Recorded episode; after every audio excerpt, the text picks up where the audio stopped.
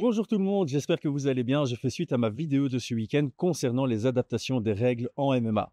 Alors, la commission ABC, American Boxing Commission, s'est réunie. Ce sont eux qui sont responsables des règles unifiées du MMA. Ils ont voté sur les deux règles et les deux ont été votées positivement.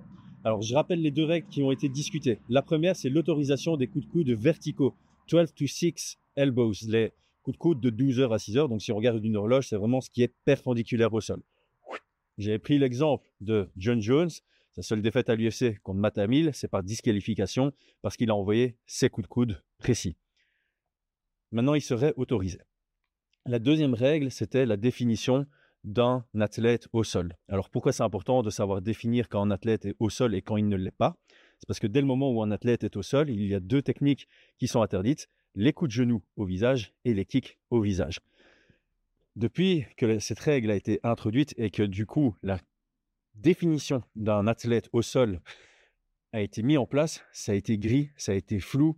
À un moment, le bout des doigts suffisait. Si on avait nos deux pieds et le bout des doigts, on était considéré comme au sol. Puis c'était plus le cas. Il fallait que ce soit la main ou le poing.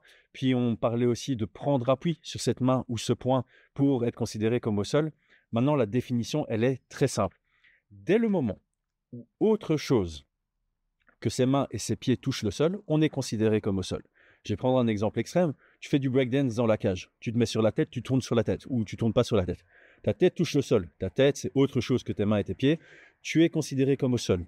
Si tes deux pieds et tes deux mains touchent le sol et qu'il n'y a que ça qui touche le sol, tu n'es plus considéré comme au sol. Si tu fais le chien tête en bas, commence à faire du yoga dans la cage, t'es pas au sol.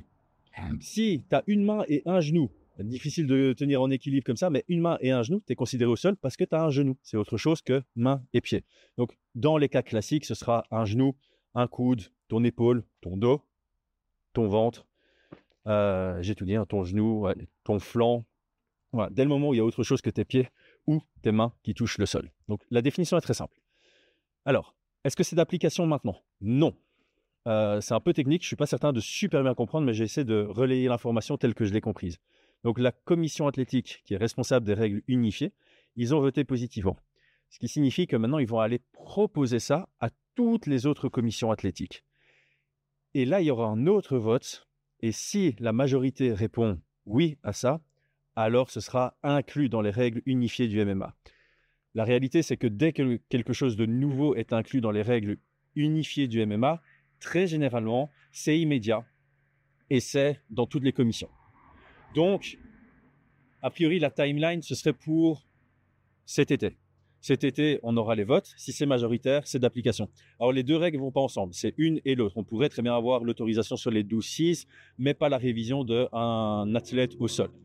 Donc, euh, d'ici quelque part en été, il se pourrait que les, une des deux règles, les deux nouvelles règles ou aucune de ces règles ne soit d'application et immédiatement pour tous les UFC, et potentiellement pour les plus grosses promotions comme le KSW, le KS Warriors, en tout cas toutes les promotions qui se basent sur les règles unifiées du MMA, c'est-à-dire quasi la totalité de celles euh, sur le continent américain, sur le continent européen. En Asie, ils sont peut-être un peu, euh, un peu moins en ligne avec les règles unifiées du MMA. Voilà pour la partie, on va dire, factuelle. Maintenant, j'ai donné mon opinion par rapport à ça. La définition d'un homme à terre, je suis fan parce que je trouve que dans les règles, ça doit être clair. S'il y a quelque chose qui n'est pas clair dans les règles, c'est compliqué pour un combattant, c'est compliqué pour les fans de savoir quoi, de savoir. Voilà, il y, a, trop d'ouverture sur des discussions. Oui, mais il avait le bout des doigts. Oui, mais euh, sa main qui touchait le sol ne, portait pas son poids. Donc non, maintenant c'est noir ou blanc. J'adore ça. Sur les coups de coude de 12 à 6, d'après les études, ça ne génère pas plus de puissance que les autres coups de coude qui sont déjà autorisés. Donc de ce point de vue-là, je suis aligné. Je suis pour parce que le but des règles, c'est d'assurer l'intégrité physique des athlètes. Et donc, si on me dit qu'une étude a été faite et qu'on dit que ça, c'est pas plus dangereux que ça, alors je suis pour. Le seul bémol là-dedans, c'est contextuel. Cette technique, maintenant qu'un athlète sait qu'il peut l'utiliser, il va l'utiliser dans certaines circonstances. Quand il en monte, je m'en fous. Honnêtement, quand tu es en monte et que tu envoies ça, tu sais que ton adversaire, ben, il aura sa tête face à toi, donc ça va venir sur son visage, ou de côté, ça va venir sur le côté. Il va pas faire l'exorciste et mettre son nez contre le sol alors qu'il a son dos au sol, c'est impossible. Et donc, tu vas pas pouvoir lui toucher l'arrière de la tête. Le problème, c'est que cette technique, je la vois très bien utilisée dans une situation où ton adversaire essaie de t'amener au sol avec un double leg, que toi, tu prends appui sur la cage, contre la cage, et que tu commences à envoyer ce coup de coude qui va vraiment du plafond vers le sol à la verticale.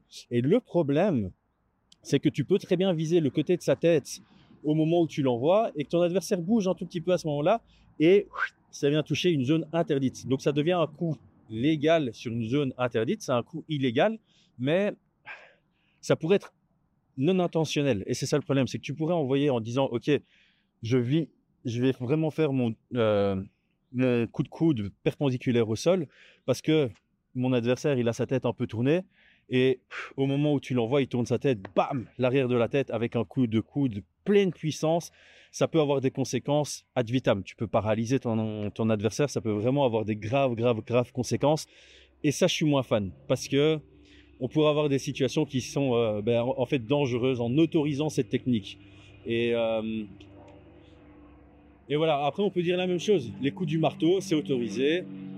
Désolé. On fait une petite pause. Euh, les coups du marteau sont autorisés et c'est vrai qu'à partir de la position tortue, ça arrive très souvent où on voit un combattant envoyer les, les, coups du marteau.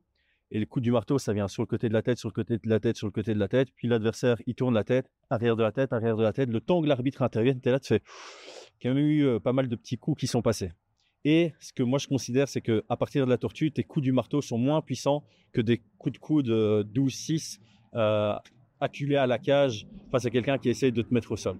Donc voilà, moi je pense que celui-là, je suis peut-être un peu plus réticent parce qu'il y a un vrai danger contextuel. Alors que la définition d'un homme, d'un athlète au sol, ça clarifie tout et on aura beaucoup, beaucoup moins de situations comme celle de Peter contre Sterling, comme celle de Anne Kalev contre Johnny Walker, comme celle de Anthony Smith euh, contre John Jones et bien d'autres.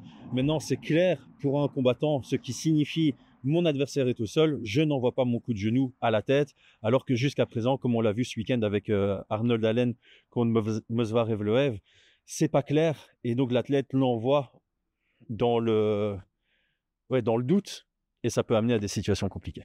Merci les gars d'avoir suivi tout ce sujet, troisième vidéo dessus. Euh, on vous tiendra au courant évidemment en été. Donc pour être les premiers au courant, abonnez-vous à la chaîne. À très bientôt. Et c'est tout pour aujourd'hui. L'équipe Fight Minds te remercie d'avoir investi de ton temps pour écouter le fruit de notre travail et de notre passion commune pour le MMA. Nous t'invitons à t'abonner à notre podcast et à nous mettre un petit 5 étoiles si notre travail te plaît, ça nous donnera toujours de la force. Et si tu veux donner un petit coup de pouce à notre projet, parle de nous autour de toi, ça contribuera à notre développement. Nous sommes également sur Twitter et YouTube, viens nous y retrouver pour échanger. A très vite pour plus de contenu sur l'art de la bagarre.